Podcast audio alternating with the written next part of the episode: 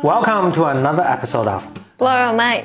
两个人的公路博客。大家好，我是峰哥，我是简丽丽。今天我跟简丽丽来跟大家聊几部我们最近看的作品。呃，起因是那个波峰有一天开车的时候要跟我讲，我说你留着就是还是录播课吧，因为前一段你给我讲过一次，你看了。就是日本的一些老的电影，然后你跟我讲你理解日本文化。后来最近你又看了一部，不知道是什么，反正你理解了什么五个手指头什么的。不是不是不是，哎呀，错了。缘起是这样的，就我不是一直看日本的文化，就特别不能理解。嗯，主要就是看他们的文艺作品，比如说有些日剧啊或者日本电影啊，我看特别费解，就是人不是那么行为的。就我举一个例子，就这这这个比较立刻能感受到的一个例子啊，就是你看日本的那个剧啊或者电影里面，人说话都是吼咆哮吼叫的，都是都特别大声。比如说咱咱们说，哎，今儿这饭挺好吃的啊，咱们就说那这饭今天饭挺好吃的。日本人说话就，今天这个饭实在是太好吃了，是吧？就 是就为什么要这样？就特特别不自然。然后那更多的就是他们其中的一些更面临人生选择啊什么这种一些价值观啊，就非常费解。我一直就是特别不能理解。嗯，所以我也不太看日本的这个呃影视作品，就真的真的看不懂。那我前一阵儿呢，这这个其实是有一阵儿以前你给我讲过，我我看的，对我终于看了一个作品，让我哦，我说哎呀，好像依稀感觉到哦，OK，这个 make make sense，这个他们原来他们的文化是这样的。那这个作品其实不是日本的作品，是个美国的作品。那当时其实我就跟简玲丽就聊过这个事儿嘛，那这个就暂且不表。就前前两天呢。周末我看了一个电影，是一九三九年，嗯，应该也不是英国就是美国，反正拍了一个电影，使我呢又突然又有一个类似的一个经历，就呃类似的一个体验，我就感觉哎，我突然也有点感觉理解了英国的那种文化。当然，他们文化有很多，就是因为都是人嘛，本身人性是有很多共通的，就是你很多本来就能理解，那他总有一些就比较奇怪的那部分，你觉得特别费解。我突然有点感觉到理解到了，那感受到就是我我觉得比较费解的那个部分是什么。我换一个角度来说啊，就如果我想向其他人去，就他不太了解日本文化或者不太了解中呃英国文，我我也不我也不说我了解啊，但是我想向他们传递这种感受的时候，我会分别讲这两部作品，或者就讲这两部作品中的某一个片段，嗯，然后就说，哎，你是从，因为我们是从故事中是最能体会啊，你说，哎，你去体会一下这个这个情节，你就能多少理解他们的文化，嗯，那我就连续有这两个，哎，很巧都是岛国啊，我就把这两个给我印象很深的这两个作品。或者作品中一部分跟大家讲讲，咱们先说日本那个作品吧。日本这个作品呢，是一九八零年拍，就简历知道我特别爱看那个特别老的、特别嗯。老的作品，一般的简历出生之前的那些作品。嗯，一九八零年美国拍的一个 mini series，当时应该还这个挺有名的，因为是非常早期的一个 mini series，并且他们投了大量的钱去拍。呃，我还看过这个，就是这个制片他写的这个拍这个的前后经过，就这个。这是一个美，是一个美美国作家写的一本小说，这小说叫《Shogun》，Shogun 就是幕府将军的意思啊，幕府日本的幕府时代啊，你听过？嗯，shogun，。然后呢，他写这小说，然后大家想把这个拍成一个，但是小说很宏大，他把它拍成一个电影是不够以容纳了，所以他把它拍成一个 mini series。就当时呢，就是就大家都都不愿意拍，就觉得这个又日本什么这没有不会有美国人感兴趣，就但这个制片呢就孤注一掷就去拍了这个，就就大获成功。到现在为止都是美国 mini series 中。不是最有最有名或最成功的，也是就 top 三的这种。嗯，一九八零年，而它全部是在日本拍的。我先说一下它这个故事的背景啊，这个故事的背景呢是在十七世纪中，呃，十七世纪初，就是一六零几年的时候。一六零几年的时候，欧洲这帮人在干什么啊？大家在打航海啊，什么就这些。日本在干嘛？日本正好是它的战国，日本有个战国时代啊，正好是它战国时代的尾巴。它战国时代也是这个群雄逐鹿啊，大家打。然后他尾巴就是说这个快快统一的这个时候，统一当然被谁统一？就这幕府将军去去去去去扫平这个各各路豪杰，然后就就统一，有点像咱三国，或者像咱战国，就好多国家啊，好多大名，他们叫大名，就是日本的那个就特别牛的武士或者地主，他们互相打，是这么一个时代啊。然后当时日本呢，其实跟西欧也是没有什么，就跟欧洲是没有就非常不了解的，但是呢，已经有就在一五几几年的时候，已经有葡萄牙的传教士。就葡萄牙就是航大航海这个航海时代是先是葡萄牙对吧？然后西班牙，然后再什么荷兰啊什么，就先是有葡萄牙的传教士已经到达日本了。嗯，OK，所以在当地呢，他们已经对西欧是有有一点点了解，然后就是葡萄牙传教士，葡萄牙传教士都是什么天主教的这些人在那传教。OK，这是整个一个背景。那接下来故事是发生什么什么情况呢？一艘荷兰的荷兰的呃商船吧，或者是，但荷兰商船船上面是是英国人的水手，呃，这这这这不是不是最重要，但是就是你看你刚才说的，就是这个这个航海的这些国家，最初是西葡萄牙、西班牙，然后就就还是荷兰，所以荷兰人也来了。就这荷兰的商船呢，啊、遭遇风暴啊，结果就就剩一就是应该是个船队，但这就剩一艘船，这个在风暴中呢就搁浅，就冲到日本这边来了。上面的一个英国水手就被呃等于日本日本当地人民救下了啊。救下之后呢，就有几条故事，这是个非常宏大的，就是当时那个这个整个那个 mini series 应该是八个小时吧，嗯，啊，这但是非常非常好看。如果你能接受一九八零年代的那种电影语言，电影语言的话，这就是那个我有时候说这个你大家看这个片儿呢，其实还是要有培养出品味的，就是你如果能接受，比如说当时那种电影语言，然后你能够突破它这个电影语言造成这个时代的隔阂的时候，就你看这个作品是非常非常棒的。所以我的八个小时一口气看，接下来有几条故事线，一条故事线呢是这个水手自己想赶紧逃离日本，赶紧回到故乡英国的这个故事啊嗯啊。还一条故事线呢，这个水手结果就不可避免的卷入了当地的这个政治斗争中去了。这是个村落是吧？哇，他刚最开始的倒倒倒是个村，但是反正日本就那么大嘛，他最后最后就是他他投身到轰轰烈烈的这个战国末年的这个日本群雄逐鹿的，所以你看挺有意思吧？他他投身到这个群雄逐鹿的过程中去。呃，一条主线是他想急着回家，对吧？还有一条主线呢，是他遇到了当地已经在当地有一定势力的，并且得到当地日本贵族仰仗呃这个器重的这些呃葡萄牙传教士啊，嗯啊，而且你知道英国人是是信基督教的啊，葡萄那个葡萄那帮葡哎，当时一六几几年应该对已经是，然后那个那个葡萄牙是信天主教的，他们是本来是不是不共戴天啊。另外呢，当时英国跟葡萄牙还在打仗，嗯，所以这帮那个当地的葡萄牙这些这些教士们就憋着想害他，嗯，嗯这是这是另一条故事线，还有一条故事线呢，当然是不可避免的，就是他跟呃日本一位当地呃这个漂亮的女士的这个呃爱爱爱爱情的这个故事啊，这这这这这暂且不表。那还有一条故事线呢，就是他也被日本的贵族利用，就是日本贵族希望通过他这边来了解到这些先进的这个呃因为外国是什么事儿啊，什么等等，甚至想利用他呢。呃，来这个，因为日本当时正在这些这些贵族们正在打，想利用他作为一个棋子来怎么怎么互相打。OK，非常宏大的一个一个叙事，也特别特别有意思。那我就不说那么复杂了，我就说一个其中一个小片段。哦，我顺便说一下，它这个片子拍特别有意思是，它里面的日语对话都是没有字幕的，嗯所以它就营造了一种就是你跟这个水手是一样的，哦。就是你进去，就是我猜他比如一九八零年，大多数美国人也，VR 还是是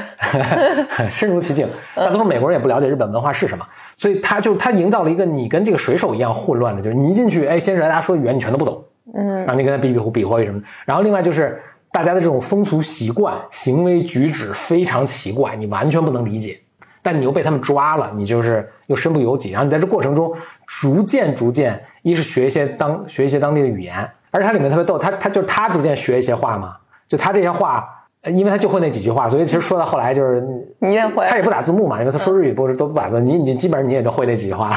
阿里高多什么，嗯，就你跟他是一，你你你就就是让观众跟这个这个英国水手，呃，一同样的一步一步的去搞明白，哦，他们当地在斗争，哦，这个人是好人，这个人是坏人，然后这个葡萄牙的传教士特别坏，然后这个这个日本女人对我有意思什么，就是你逐渐搞明白当地的风土人情啊、风俗习惯等等。OK，我讲一个故事。这个故事呢，是他刚刚被这个当地的日本渔民给抓了啊，这个没多久的一个时候。那抓了之后呢，当地有武士啊，每个村都有武士啊，这武士就这个外外敌来犯就把他抓了嘛。啊，但是他在这过程中呢，反正是获得了这个当地的贵族的一个信任，就把他就赐他了一个小呃一个小别墅吧，你可以理解为一个小别，就是就他他给这个当地的贵族就效力嘛。啊，就给他们介绍英国的这个什么情况啊，这火枪怎么使啊等等。然后呢，他们就赐给他一个小别墅，然后赐给他几个仆人，这个有女管家呀，有这个扫地老头啊等等，呃，小院就让他跟这住着，然后还给他一些这个、嗯吃喝吧，反正供养的很好啊。结果呢，他就他也在这过程中慢慢学学日语。就有一天呢，就大家都招待他嘛。有一天呢，就这个当地的这个日本群众呢，是打猎打回了一只野鸡，送给了他啊。大家就商量说，哎，我们要用这日本的传统烹饪方法把这野鸡给做了。就他说，哎，不不不，大家把这，我来请你们这个这个这个品尝一下我们英英国菜的手艺。我感觉 这这听着很可怕。然后他这我不知道英国是不是真的这么做啊？他就他说他说我们英国菜是怎么做呢？是把这个野野鸡挂起来，先风干。自然风干啊，先 自然风干，风干之后呢，再他说他就描述什么，再拿下来再怎么蒸煮啊什么的，就就先跟这挂着风干。我也不知道英国什么气候，你们这不过挂两天就臭了吗？他就他的那些仆人就说：“哎呀，这个大人您这个就您说不说这个这个烹饪方法？”他说：“没没没，我我们家乡都这么做的。我不知道你在英国有没有碰见这种自然风干野鸡的这个烹饪方法。”他说：“没事没事，大家听我的，就说说你们你们都不要不许动啊，不许动。”就你们就他因为觉得大家不信任他的烹饪技技巧嘛，说你们都不不要把它摘下来，这个一定只有我我才能摘，他就把这野鸡呢挂起来了。过了几天，他一回家，就是就是他这会出去办事嘛，回来回来就过几天回来出差回来回来一看，哎，我们扫地那老头哪去了？嗯啊，这前面还有些铺垫啊，就是他跟这老头还有些互动，所以还有些情感哈。哎，突然回来就就是他他就三五个仆人嘛，扫地老头没了，然后再再一进家门一回头看，女管家。带着一屋一一家的这个佣人，就七八个，全跪在跪在这个这个跪在他面前，跪在地上院子里。哎，他说说老头怎么着？大家就就说啊，我们有罪什么的，然后什么？然后他那一抬头看那个挂着那野鸡也没了。他说野鸡哪去了？然后那个那个他那个女管家，女管家其实其实很年轻的一个小姑娘啊，女管家就就说啊，说是这个这个老头把你这野鸡给摘下来了。摘下来之后呢，因为您说。大家都不能动嘛，所以我们我们就武士来就把这个老头给给给宰了，给给剁剁头了，给这个给斩斩首了。然后这个英国人疯了，说 What？说你你们就就为了一个破野鸡，就为了一个野鸡，你把他给杀了，你们疯了吗？他就自己疯了，然后呢就骂他们，然后那个他那个女女他那个女管家就说啊我们。呃，怎么说呢？他就是什么？这个我稍微我看了有段时间了，这个就我回忆一下情节。他说：“哎呀，那我没有完成好这个您的指示。”然后这这个这个女管家叭的从那个从屋里抱出宝剑来，然后呢就把这个宝剑给他给他说说：“哎，那请你把我也宰了。”就跪在地上，然后然后那个英国人英国英国水手又疯了，说说你们都疯了。没法跟你，然后然后他就说啊，就赶紧来，先宰了我，什么立刻什么这那，然后就就就是引颈就入那个姿势跪在地上。他说没法跟你们沟通了，我找你的那个啊，就是这个这个就是这些仆人都是那个当地贵族，就当贵族就是其实个武士了，当地那个负责治治安的武士送给他的嘛。嗯，他说我我去找那谁去说去，他去找那个这个当地这个这个贵族的这个负责负责管着地方民民生的这个当地的长官吧。这长官也很信任他嘛，他就就他也是为这长官工作，他去跟说说说我们家里发生了很大的事儿，就这么个事儿。啊，长官说啊啊，这个事儿我们都知道。啊，他说啊，他说你知道，你为什么不阻止他们把这个，就你不阻止他们不要去杀这个这个老仆人呢？那长官说这个事情真的没有别的方法，然后这就这是最好的方法啊，你你相信我们，你要你不要再追问。他说不行，我一定要问到底。说你们都疯了吗？长官说他实际上是这样的。就你那个野鸡跟那挂了几天呢，实在太臭了，我们都无法容忍了，我们都无法容忍。但是呢，我们又不能跟你说，因为这样说呢，你会很没面子，你会很尴尬，所以这个就变成无解了。就是我们又不能跟你说，然后挂着又又又又影响我，对对，影响我们整个这个整个的这个这个呃市容市貌啊。所以我们合计了一下呢，那就只能用一个方法，就是我们中。谁当个志愿者过去把这个野鸡摘了处理了，然后呢，我们把这志愿者斩首啊，这样呢就会两全其美。我们既解决了我们的这个环境卫生问题，然后也不会让您尴尬啊。然后呢，我们就问了一下，然后你这个仆人欣然的就志愿了，然后他非常满意的死去，因为他觉得自己为自己的主人尽到了职责，省 省去了这个主人被质问说家里这么不卫生的时候这个尴尬啊，所以他是。他很自愿、很高兴的，欣然引颈就住。对对对对对啊！我们当地传统就是这样啊，就是不要再追问了。好几个人就疯了，就嗯，然后我看到这个故事看到这儿的时候，我就突然我脑子中某一根弦儿，我突然理解了，你理解了啥？就是它的整个的文化是构建是怎么回事。我再举个例子啊，就这回到这个这个是也是我印象特别深的，就是我刚才不老说日本说话怎么这这么运运足了气再说，啊，这个饭实在是太好吃了。它里面有个片段，就是这个英国水手要去怎么怎么去，就是啊，反正他东西被没收了，这还这还他还没取得当地人们信任的时候，他不他就老去要，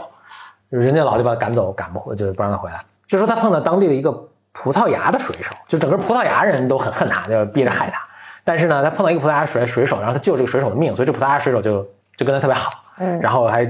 跟他沟通一些就跟当地人怎么沟通的一些技巧，嗯，就是葡萄牙水手就说啊，你东西我，我我带你去，我带你去要回来。他就跑到那儿，就是葡萄牙水手，就是说话就是就很日本那种，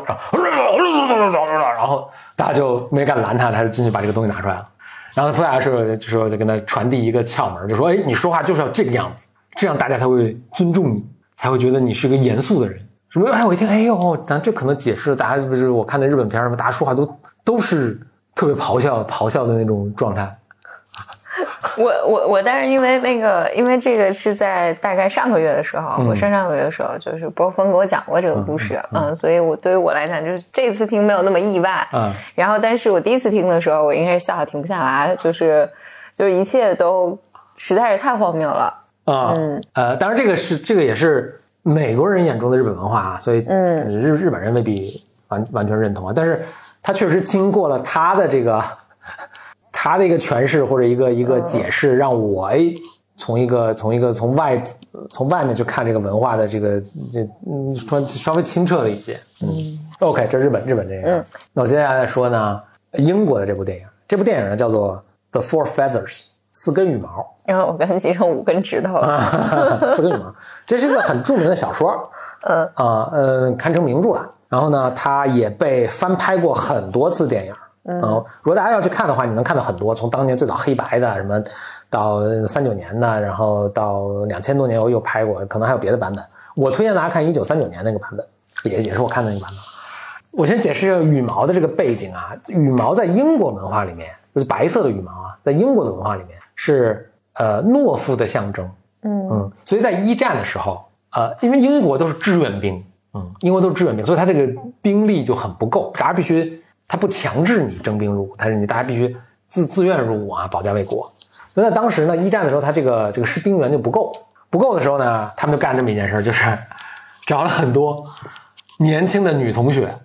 揣着一大把这白色的羽毛，他在街上看着这个壮年的男性啊，正在服兵役的年龄的男性，他如果在街上，那就就证明他没去当兵嘛，没上前线嘛。这女士就过去会别一根羽毛在他身上，就说你是懦夫，对对，你是懦夫。然后就 shame 他们，对吧？把他们 shame 到都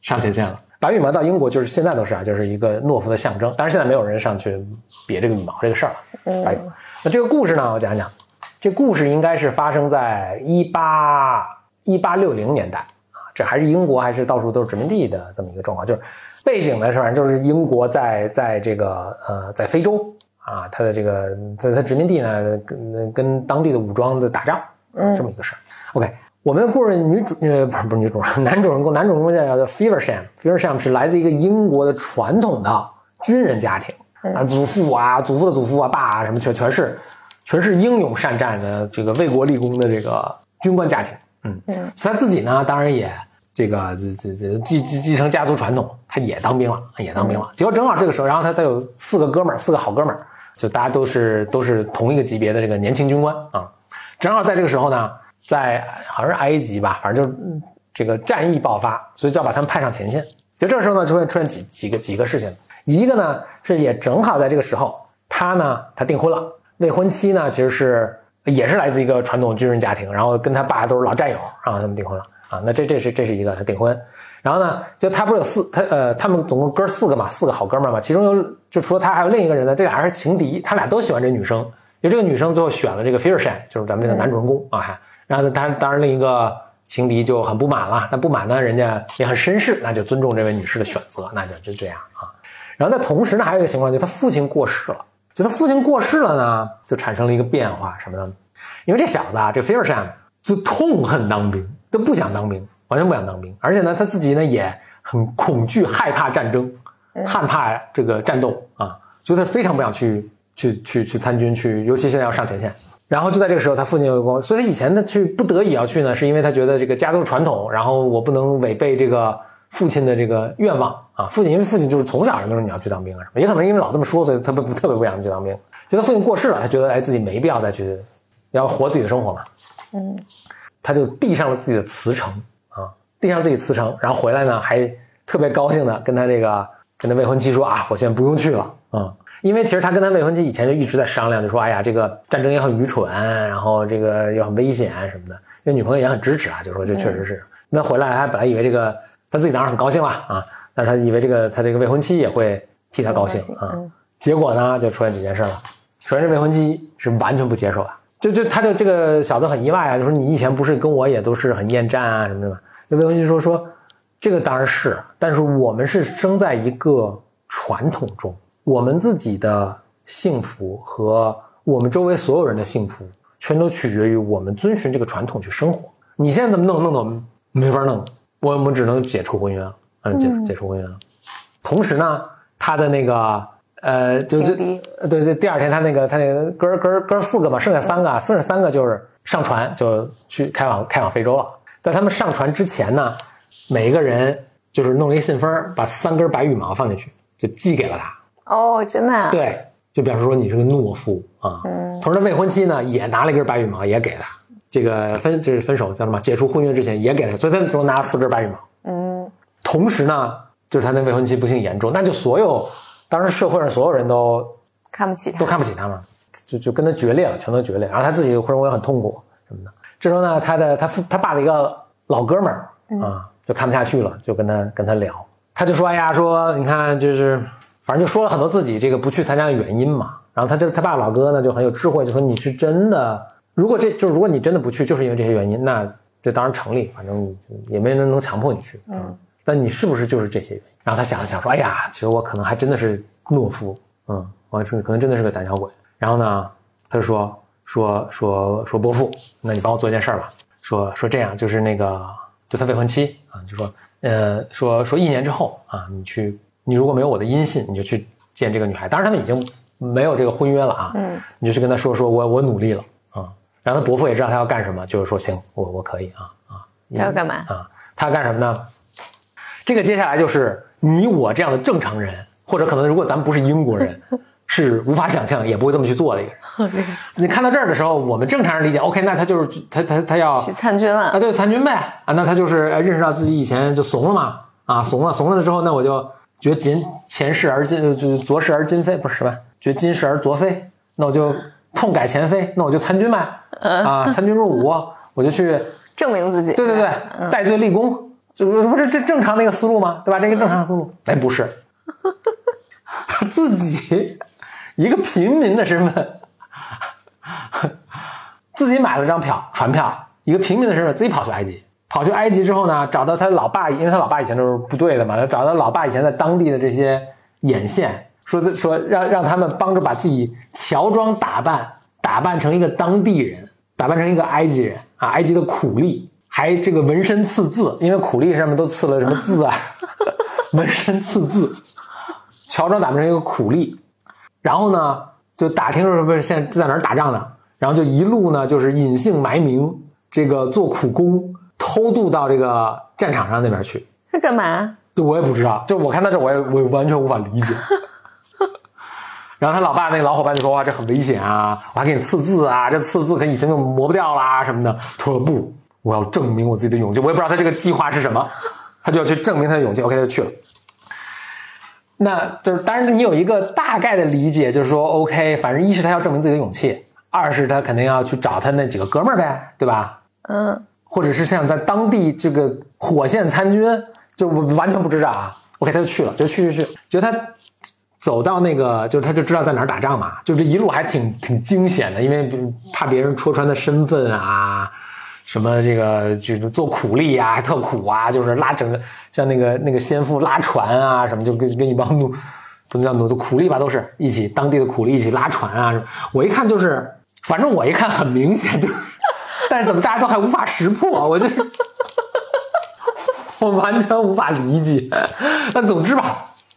他是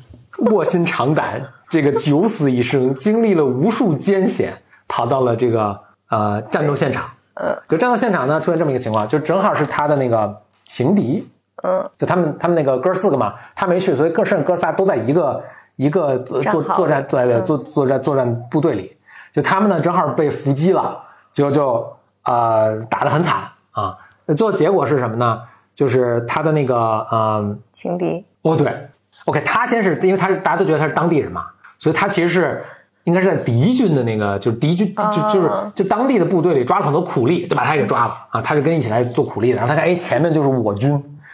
他他现在等于身在曹营心在汉啊。嗯就曹营这边呢要打一个伏击，因为他们了解当地地形啊什么，就趁着天天黑的时候要打一所以他他去打一个伏击他去做了间谍那，他也不是做间谍，就他呢，他就去报信去了啊，就是他跟着那个先头部队，先头部队过来，就眼看要要去要去这个进攻这个当英国人的这个部队的时候，嗯。他就哇这大叫什么的，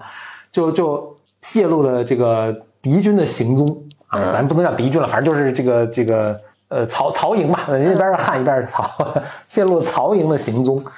就就打起来了。打起来，在这打的过程中呢，就暗中观察，就观察到这个他那个就他那情敌，嗯。他情敌其实是那个呃军衔最大的那个，因为他情敌呢前两天刚受伤，双目失明嗯啊，双目失明就就在这个这个也是我完全无法理解的，就他双目失明，他就赶紧跟大家说我双目失明了，赶紧让二把手过来指挥就完了，哎他不，就瞒着大家。然后自己还挺勇的，因为可能他也因为看不见嘛，还挺勇的，还跟着乱乱开枪什么的，就完全无法理解，完全无法理解。但他这个双目失明呢，就在战斗过程中呢，就是跟呃，就就就被被被敌人打，然后呢就被打晕，也还被打死了。就他自己不是乔装成一个苦力嘛，他就把他救下了啊。然后呢，剩下的那个他不还有俩哥们儿吗？还有俩哥们儿和这个一些残余部落呢，其实就被这个敌军抓抓走了嗯啊。结果第二天早上醒来，醒来之后，呃他自己也被打晕了嘛，所以第二天早上醒来，OK，哇，满地狼藉，全是尸体啊，英国人的尸体啊，这个呃民兵的尸体啊。就他这个情敌，情敌呢就被打打晕，呃，双双目失明，然后被打晕，然后也醒了。醒了之后呢，他然后他这个 Feversham 咱们男主人公也醒了。醒之后，这情敌不是双目失明吗？就不知道他是谁，嗯不知道是谁，就以为他真的是一个当地人呢。嗯就说哎，你得赶紧带着我去什么找救援啊什么的。就咱们正常情况下，咱们就会说，哎，兄弟是我的，我救你来了。哎，他不，他一个一句话不说，就让他误以为自己是这个一个当地人，嗯然后他就带着他，然后那他他那个那个他情敌这个英英国军官其实也是非常重伤又失明，所以其实就是基本上没有自理能力了。他就背着他拉着他拽着他，什么自己编个小船载着他，一路就往英国大营出发啊，进军进发。一路上他那个他那个情敌都都都什么发烧晕过去了啊，就不知道过了多长时间，好像过了一晚，他就一路带着他跋山涉水来到了这个英国大营啊。然后英国大营他就把这个他把情敌放放在这个放在门口嘛，放门口，他转身就要跑，哇，转身跑被英国宪兵发现，立刻把他拿下。所以，对宪兵是以为他害了这个这个军官，就立刻把他拿下。拿下居然哎没有人发现他是英国人，他化妆那么好，他拿下的这那瞬间，嗯。在他被拿下的瞬这个前一瞬间，他从这个兜里掏出了一个东西，夹在一个夹在了这个这个呃这个情敌的这个什么钱包里。啊。OK，这这会这样，就英英国人就抓了，就哎看咱们自己的军官，就赶紧给他救治，但这双目双目已经彻底失明了，那就是救不回去，把他把这个情敌就治好了，恢复健康，就发回英国了啊，这个、呃光荣负伤回国了。然后抓了这个他们以为是当地的这个苦力的这个人呢，就把他送去劳改营了啊！哎，送送哪儿去了？啊，对，就把他把把他又又把他就是呃送去给英国人做苦力了。OK，嗯然后他自己趁机就逃跑了，在一个整个过程中，他都不说自己是英国人。OK，无法理解吧？无法理解。OK，那接下来回到咱们这分故事分两条线啊。那说回到英国这条线，英国这条线呢，这个情敌回到回到英国嘛，回到英国恢复了他这个绅士绅士的生活，因为他家本来就是对吧，家里很富硕啊，贵族，但是他双目失明了。失明之后，就是一方面是大家找这个全欧洲最好的医生给他治，另一方面呢，他就回到他那个社交圈嘛。社交圈呢，这个回到那个那个谁的未婚妻，嗯未婚妻一看，就就就反正嘛这这个我觉得还能理解啊。就他以前呢拒绝了他，然后选了他这个这个咱们 Fearsham 这个男主人公嘛，他就心里非常过意不不去。那 Fearsham 呢，因为变成一个胆小鬼懦夫，很伤了他的心，所以他们就分手了。分手，他一看那个人负伤回来，又双目失明了，变成了一个残疾人，他又很不忍，他就决定以身相许啊，以身相许，就他跟他订婚了。嗯，OK，订婚呢，那就大家经常一起这个吃饭啊什么的。然后这个在一次吃饭中，就大家都要听情敌，就大家都都想听着情敌讲这个当初怎么脱险的故事。嗯情敌说：“哎呀，这个就特别神奇，就是我碰着一个当地人，然后他一言不发，然后带着我就是走了一礼拜，然后把我送到了这个英国大营啊。后来等我醒过来之后呢，我还想问他是谁，他们说已经把他送去这个做苦力了，然后他就又自己逃脱了，啊，就这么个事儿。大家说，哎，这故事很有意思，就他在自己掏这个钱包的时候，嗯其实这个掏出了钱包还是四根小本本羽毛对对对对，掏钱包的时候就给大家看，啊钱包还是封信，反正就是他就给大家看。但他自己因为没视力不好呢，其实这也很奇怪，那么多这么长时间他都没掏这个嘛。但是总之吧，为了情节需要，他自己视力不好，他没看里面装什么东西。然后这拿到这个女生这边钱一看，一看里面跟一根白色羽毛，嗯这个女生就彻底明白是怎么回事了。嗯她明白几件事儿：一是那谁还活着，二是她现在做一件不可理喻但非常勇敢的事情。然后呢，呃，呃，就传看嘛，就就周围的几剩下的人都是他们的什么父母啊、长辈啊什么，大家一看这羽毛都明白了哦。然后呢，有一件很奇怪的事，没有人告诉这个双目失明的情侣，大家把羽毛夹回去又放还给他，然后他在这喋喋不休说：“我操，这当时太啊、太凄惨了啊，我这么神勇，然后有个神秘人物，这玩意儿还跟这聊半天，然后大家都不说话了。OK，这是这条故事线啊。然后再说那边那条故事线，我们的男主人公 Fearsham 此时呢还是隐姓埋名，以一个当地人身份呢生活在当地，然后他就到处打听说他那另外那两个好哥们儿被关在什么地方啊、嗯就他打呃就打听到了被关在一个这个监狱里啊，就是这个呃咱们叫叛军吧，也不能叫叛军了，其实也是当地人民战俘不是，对对对，就是就敌军吧。其实咱不能叫敌军，因为这是当地人民为了争取这个殖民地的自由独立，跟英国人抗争。所以咱们就就是就当地部队吧，当地的这个武装部队的这个呃这个总部这儿，嗯，被关在里面。这帮这帮英国人和其他的一些各种俘虏啊什么都被关的，他就也混进去了。他也混进去之后呢，哎，开开开始也不跟他们说，也不跟他们说我是谁。但他但他他但但他用英语跟他们交流啊，但他没有展示揭露自己的身份。他说什么明天晚上什么六点钟有船来接你们，就他已经安排好了。那个两个被俘的，就他那俩哥们儿都觉得幻听了，嗯，这个因为全是全是那个认不出来对对认不出他来，认不出来了，全是全是那个当地的俘虏嘛，主任幻听了，怎么有人跟我讲英文？结果在这个这个时候呢，呃，就是当地的武装部队，就是他们观察他，就发现，哎，他这人鬼鬼祟祟的，就猜出他是间谍，就咱菲尔善是间谍，就把这个菲尔善抓去严刑拷打，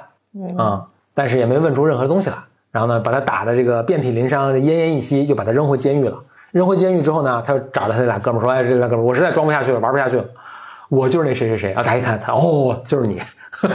终于在监狱里相认。那在监狱里相认的时候呢，他就说：“我虽然就是现在是负了就是嗯负了很重的伤，但是呢，我已经把我们的这个逃逃这个逃离逃逃跑计划啊，已经设计的已经设计出来。其实也没设计什么的，就是带来了一把这个锉，可以把他们这个这个铁链子都错开。嗯，因为这个监狱里就关了好多人，但是就就他们几个英国佬，其他都是这个当地人当地的这个被被俘的人，然后呢，他就找了一个会讲当地话的人，就就就可以翻译的一个人啊，就说啊，你们自由的时候到了，等会儿听我指挥，然后你们大家呢，先把这个锯呢，先把自己的镣铐全都锯开。这时候呢，他就展示出了惊人的 leadership，就组织大家说埋伏好，等会儿这个狱卒进来的时候呢，听我号令，然后大家一起把他们干掉啊什么的。然后说巧不巧，就在这个时候，英国那个外面那个部队啊、援兵到了，然后准备发起总攻。接下来就是讲的非常快了，反正就里应外合，就正好外面这个舰船礼炮打进来，然后它里面呢一看，就里面乱成一锅粥对，乱成一锅粥，他们就也暴动，然后暴动之后大家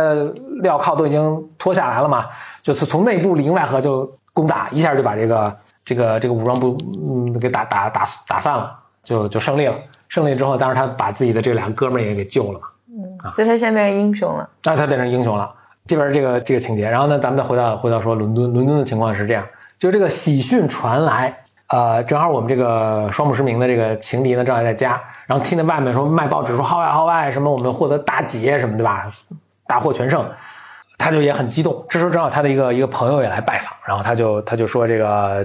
就很激动啊，他说哎，你赶紧买一份报纸，你给我念念这个我们是怎么获胜的。那朋友呢就给他念报纸说，哦，怎么怎么样，打打打胜了，然后说被获救的有谁谁谁和谁，就他那俩哥们儿嘛，他说啊，这俩人居然还活着，获救了，特别高兴。但是这个这个整个文章的结尾就说是啊，说这个这个这整个故事的这个整个这个战役的最大的一个英雄呢，是这个一个平民身份的 一个叫 Feversham 的一个英国人，怎么隐姓埋名跑到了当地，混入了当地，然后解救了他们俩，然后里应外合打。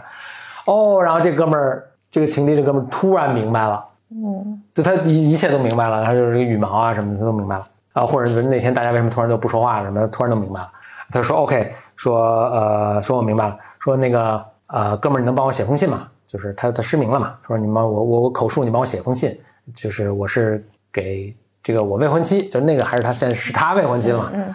我未婚妻的，他信写什么呢？他说你跟他好吧。哎，对，差不多意思。但是他人家说的比较艺术啊，他说说，哎，说我突然听见一个很好的消息，就是我这个失明啊是可以治的啊，但是呢是要去德国，然后要治疗过程需要一年啊，所以你接下来呢应该不会有我的消息了。然后呢啊，我我听说那个谁谁已经凯旋归荣了，然后你就啊，你你现在 free 了啊，想干嘛干嘛。那故事就结束啊。对，最后结尾结尾的时候是是这样，就是就他的哥们儿也回来了嘛，但是当时失双目失明那哥们儿不在了。就是所有人都拿出自己的哦，所有人都 take back 了这个羽毛，嗯啊，就说 OK，我们当时给你这羽毛，可能对你的判断有失误。现在那个不知道为啥你讲到这，我还挺感动的，所以整个 make sense。我每次给你讲都有不同的效果。那次讲那个日本那个故事，我想跟你讨论，完了你呜呜笑半个小时，我就。对，最后所所对对，所有人都说：“哎呀，我们当时看走眼了，看走眼了。你其实真的很很勇敢，就把羽毛都要回来了。包括他那个他未婚妻，就是现在又成他未婚妻了嘛，也把羽毛都要回来了。然后这时候呢，就是他他又回到他以前生活，只不过脸上刺了字啊什么，就是那个。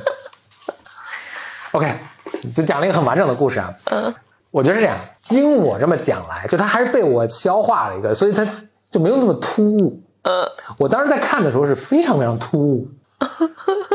就就你想报效祖国，你就你就参军呗，还源源不断的部队往前线，你就是参军一个正常的 官方的渠道报效祖国就完了吗？你为 你为什么要为什么要这种民间的这种很奇怪的这种嗯个人英雄还个人英雄主义的一个行为，而而且还特别要面子，就是里面有特别多的这种对对对对。面面子的问题。啊，对对，包括你比如你见了你你你你你见了你的哥们儿在战场上，你都不说你是谁，就是为了 surprise，就是 就是，其实本来就我把你救了就完了嘛，就我我我我已经把你救了，然后现在情况紧急，咱赶紧先逃，但是呢，我也希望你认可我，我这现在还挺勇的，对吧？就完了，哎不就不说，我一路带着你跋山涉涉水披荆斩棘，然后最后哎把一羽毛塞你钱包里，然后让你 就是特别很长之后，对对，很很久之后的意外的 surprise，嗯，哦，原来那救我的是他，特别 dramatic，嗯，而且就是我我我是听你这个感觉，就是你讲后面这个故事，这是我第一次听嘛，跟大家一起，我是觉得里面有特别大的那个 pride。就是哎，对，嗯，就是包括这种你要证明，我不知道像一个谁或者像一个多大的东西来证明，呃，我很勇，嗯，呃，还不能告诉大家，然后以及包括你看，就就是比如说你说英国这边，就是大家都发现这根羽毛，就是都意识到发生了什么，但是不告诉他，没错，对对对，嗯，以及包括就是他这个情敌意识到之后，他也他也不会直接去和这个女性说那。你可以重新做选择，对吧？嗯，而是选择说我已经能治好了，我去德国了，然后你自由了，就是，哎，活着活着好累啊！我读的这个，确实就是能感觉到，就是英国的这种 pride，嗯嗯，你给了我一根羽毛，我就要翻翻江倒海，让你 take it back，让你收回它，嗯，所以我要做这个多出当年这个十倍的这种巨大的这个这个这个事迹吧，赢得就是。你你你得你把所以所以呃，所以这是不是就是有怎么讲？有 queen，有皇室的这个这个再往后，那我们可以整个说，就是整个可能可能欧洲都这样，但是就我如果我们在说英国的话，就整个这个这种骑士精神，这种啊、他们还决斗嘛。我很喜欢那个数学家，那个什么 Gauss，他什么也跟人决斗，就是动不动一言不合就决斗。一定要为这种精神啊，死。对对对啊，绝对不能有半点的这个，好像这个被玷污啊，或者被误解啊都不行。我就就你你这两个连一块儿，我觉得还挺逗的。我觉得日本那个，我我我觉得英国这个好像听起来，我觉得虽然他做了非常奇怪的选择，就看起来很奇怪的选择，但是呢，好像反正我还能 put it together，啊然后就我还能那那就是我那就是我这个消化的过程，就就我 我做了一个比较好的一个本土化的一个。我觉得好像还能就是大体来 follow，以及他最后有一个这个个人英雄主义嘛。但你前面日本那个故事，我是真的是完全不能理解，就是是什么原因？就因为这只鸡臭，然后我们不能让你感觉不能对，要不能大家都不能尴尬。对为此，我们可以牺牲一个牺牲一个生命，牺牲一个人的命啊！而且他也很觉得自己很乐意我对对对，为我的主人是做出很大贡献。对对对，啊嗯就为了避免这种尴尬，我们要把这一切都要做好啊！嗯，是的，嗯，就而且你讲的时候，我会觉得好像就是他的那个罪耻感特别特别强。嗯，我为了保护你的面子，我情愿去死啊！你你不高兴，那我可以死第二个人，对对，就是这 太奇怪了。但哎，这里面还有一个挺挺挺有趣的情节哦。顺便说一下，就就就日本那个片儿，我还真的挺推荐大家去看的啊、就叫 Shogun，然后可能翻译过来叫幕府将军。他他他因为是一个大时代后面背景的一个故事，他最后是这个英国这个水手，嗯，最后是被招入了德川家康的这个手下。德川家康应该就是那个啊，我对日本历史没有那么了解啊，但德川家康应该就是一手啊、平息了各地的这个豪强，最后统一了这个日本政权的这个、嗯呃最大的这个大名吧，应该是。嗯嗯它里面还有一个情节是是也挺逗的，竟然意外的现代。我给你描述一下，就他不是说里面有个爱情故事嘛？嗯就他刚一到那儿呢，就日本的时候，他都不懂日语嘛，嗯但是当地呢，因为当地已经有天主教呃的在传播，所以当地有日本人信了天主教，而且这个天主教这这虽然是呃葡萄牙人，但是他们也通过这个学了学了呃英语，嗯所以当地就派了一位日本的贵族的女士给他当翻译，等于是嗯啊，同时教他这个日本的文化。但这个女士其实有老公的啊，嗯有老公的，就她老公那儿很不爽了。那这个这个这个这个女子在跟这个这个英国水手给她这个做翻译的过程中呢，在他们也产生了情愫。这个女子呢，本来呢也是确实也不爱她老公，他们这个婚姻呢也是，反正有些背景了，反正也是他们他们那个大名对对对，包就不仅是包办，是强迫她嗯啊、嫁给这个这个，好像还也是他就是他他父亲还是他们家，就是在战斗中这个反正犯了错误还是什么牺牲了什么，或者被灭了，然后不强迫她嫁给她老公，她很不爱自己老公。哎，结果呢就就出现这么一个情况，就是这个女子的这个老公，呃，当然开始很不满了，很不满呢，就还想跟这个女女子修好，这个破镜重圆，所以他们就做了一个仪式，就是一个。茶道的一个什么仪式啊，就是她老公精心准备什么茶呀，然后邀请这个女子过来一起来喝，因为他们讲很多礼仪啊，反正这个礼仪冗长半天。弄完之后呢，老公就说：“我看的是字幕了，大概大概意思就说，哎呀，我们还之间还能不能可能呢？还还能不能再恢复好这个夫妻的生这个这个做一家人这样生活呢？”就问这个女的，那女的说：“哎呀，已经不太可能了。”然后就走了。这这男的也没办法。哎，我一看，我一这 好像这是这十七世纪的是吧？一六几几年，我一看，哎，非常现代。嗯 那最后就是德川家康，最后最后大家都是呃，它结尾也非常非常好玩，就是那个或者反正有很我理解有很深的寓意吧，就这个呃，反正产生战斗，战斗这个就女的也也也也也死了，女的为了保护这个呃英国人英国水手也死，这个英国水手呢也负了伤，他自己这个他一直想坐他的船回到英国，结果船也被烧了。嗯然后在这个在这个过程中，德川家康什么大胜交战啊，就是跟他的对手打仗大胜。最后的结尾是这样，结尾这个我们英国水手，他还有几个随从，就是也都是英国人，就是他他他是船长嘛，在自己这个这个这个水手，他组织大家说不放弃，我们再重新修一条船，按照我们英国的这种出海的这种船啊，我们再修一条能够能够出海的一条船，我们还是能回到英国的啊，回到故乡的。然后那个女女的呢，那个女的已经死了，就被火葬了。德川家康呢，在在山上就非常开心的就看着这一切，就说：“哎呀，这个每个人都有自己的命。这个女子的这个命呢，就是她就是说，在我的这个这个宏观大计谋中啊，她的她的她就是要在那个环节牺牲啊。你这个英国水手的命呢，就是这个英国水手都不知道这个船其实是德川家康烧的啊。嗯然后德川就说你你可以修，但你修好之后我还会继续烧掉它，因为你现在还不能离开日本，我还有继续要利用你。然后然后他说，但是我我德川家的这个这个我们家的命运，这都是你们的命运，我们家的命运，我们就是我们家要成为幕府将军。然后故事就没了。嗯。我在看的过程，因为首先也比较长嘛，它总共有八个小时。我在看的这过程中，从从你你带你是你其实是跟这个水手的这个眼光来看这个这个社会。从一刚开始，你看所有都特别奇怪，人也很野蛮，什么动不动就把就砍死一个人啊什么的。从刚开始特别的奇怪，到逐渐逐渐，哎，你看到结尾的时候，哦，这这一切似乎都 make sense，可能你不太能接受，但他自己是存在这么一个一个体系自，己有这么一个逻辑在里面，嗯，就所以看到后面就你就反而觉得没那么奇怪了。这个我是很推荐大家，就是想体会一下，就是日本这个社会它文化是什么，就是就可以可以可以从这个可以可以就是或者是至少是可选之一啊。嗯嗯你可以看一下，这哎，他怎么一步步带你过渡到从一个陌生、非常奇怪的一个一个社会，到最后哎看，其实啊，总会有它的这个自洽的一个地方。我不知道为什么，就是因为在你你说你说这些的时候，我就想，我看我看过的日本的作品嘛，嗯我看的也不多，嗯但都是这种，你比如什么《白夜行》啊，嗯就东野圭圭吾的，就这这些作品。不知道为什么跟你后来这个讲的英国的这个故事好像，我现在都有点混杂，就好像混混在一起。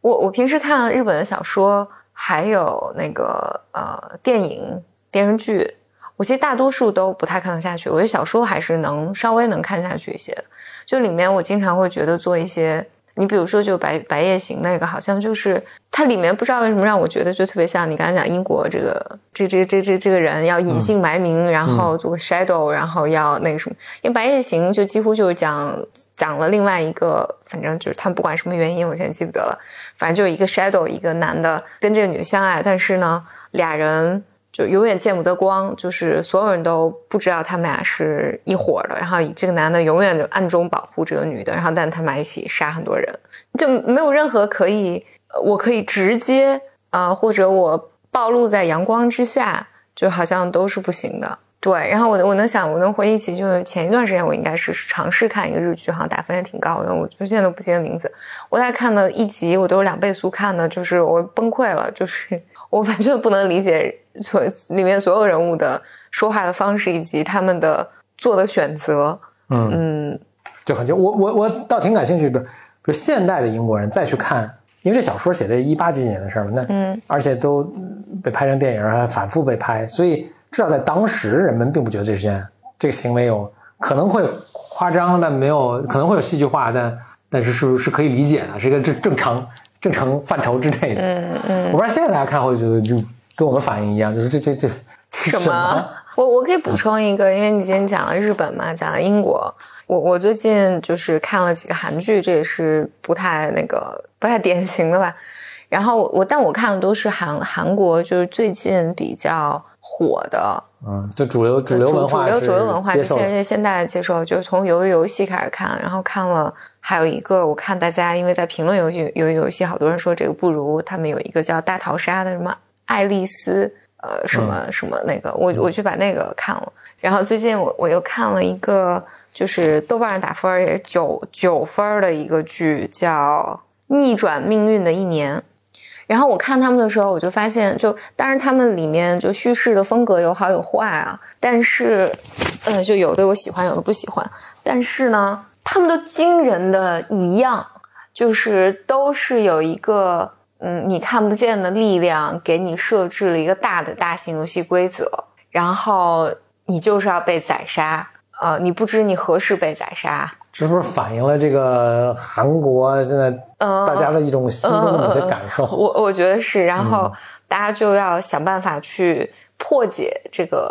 命运。然后在破解命运的这个路上呢，就是我我觉得就像打电子游戏一样，它就给你设计不同的角色。你看，我看这三三个里面，就是特别典型的人物角色，在每一部剧里都有。就是比如说角色，一个角色就是特别正直、善良啊、懦弱；一个呢就是那种哎，特别典型，就是像那个，比如说戴个耳机，然后一副不屑不屑的样子，就我我比你们都知道，然后我在 figure out something 你你们都不知道的东西啊，等等，就都是特别游戏化脸谱的角色，然后把他们放置在一个比你更大，而且大家永远不知道谁在出牌，不知道接下来会发生什么，但你知道我们都是被控制，然后我们想办法逃脱这一切。就是这三部全是这样的，以至于我看，就是我看这个的时候，我觉得，嗯，就基本全是这个套路。你看过《The Hunger Games》吗？《The Hunger Games》我应该也看了，是不是？其实就是跟他，就是都跟那个路数差不多。是，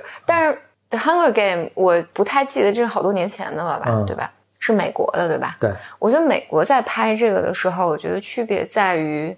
他的人物没有我，我认为他人物性格是更复杂的，不像这个特别脸谱化。我觉得韩国的这几个剧，就是你只要看了就有观影经验，有观影经验你就知道这里面一定会出现啊，就是一定就大概我随便说，比如五个类型的角色啊，然后可能散布在十二个人身上，反正就是，所以你你都能套出来，就是啊，一定会出现一个类似于这样的角色。但我觉得《Hunger Game》，我记得以前还有我说比较好的作品里面，其实你不太能一眼望出。脸谱化就是这这个人承担了一个什么角色，然后我我还有一个这是题外话，这跟今天我们讲这几个文化都没有关系啊，就是因为我在我这就我看这些的时候都不可避免会想到《甄嬛传》，虽然它是讲的是这个皇宫里面的就是皇上跟所有嫔妃啊之间的关系以及等等等等等等吧，这这都不提啊，就是它中间有一条线路，就是我觉得这是呃就评分比较高的剧都是什么。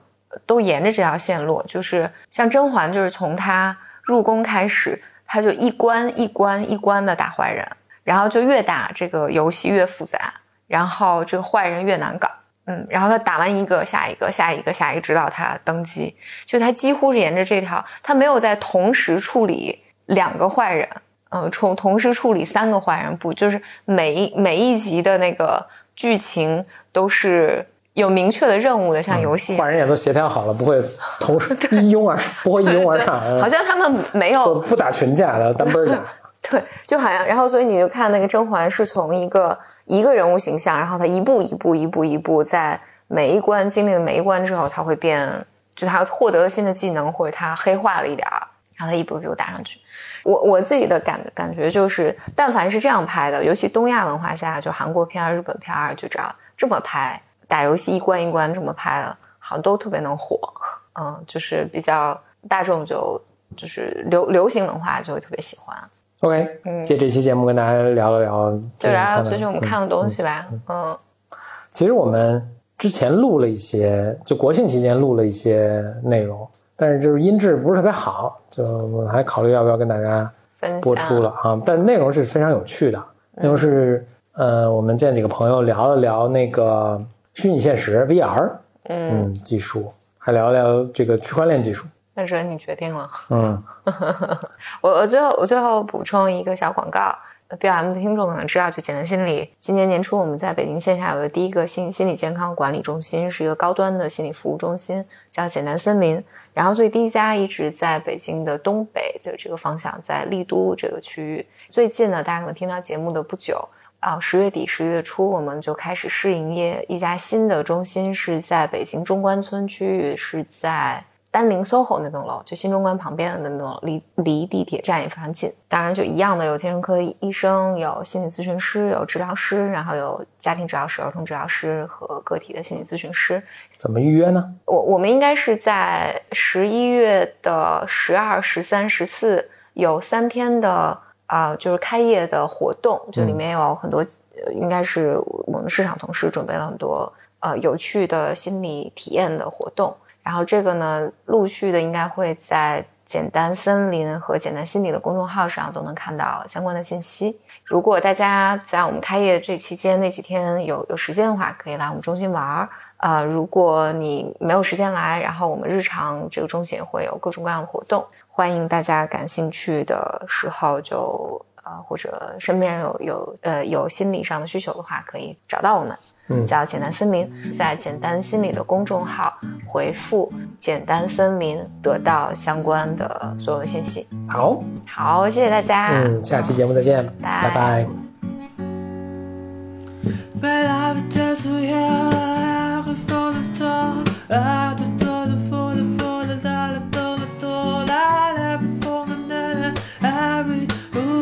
Ooh, the poor the tower, the do the fear.